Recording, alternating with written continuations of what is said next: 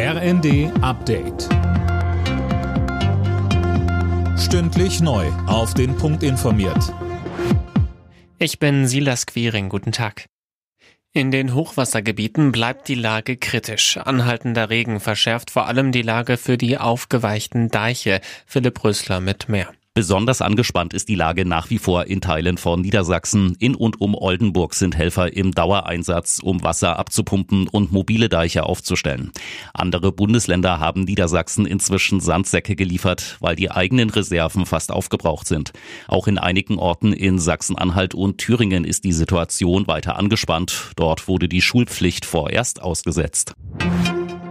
Mehr Geld für die Kommunen, das fordert der Städte- und Gemeindebund zum Jahresauftakt. Viele arbeiten demnach weiter am Anschlag, deshalb brauche es mehr finanzielle Hilfen, etwa bei Sozialleistungen oder auch in Sachen Migration.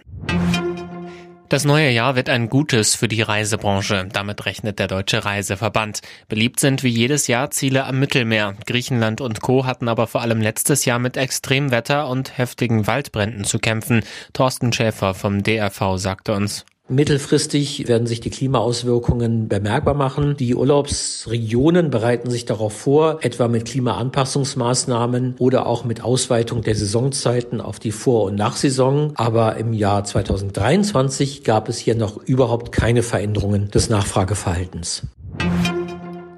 In Schweden ist es letzte Nacht so kalt gewesen wie seit 25 Jahren nicht mehr. In Lappland wurden fast minus 44 Grad gemessen. Auch Finnland erlebt derzeit eine heftige Kältewelle. Dort lagen die Temperaturen am Vormittag noch bei bis zu minus 35 Grad.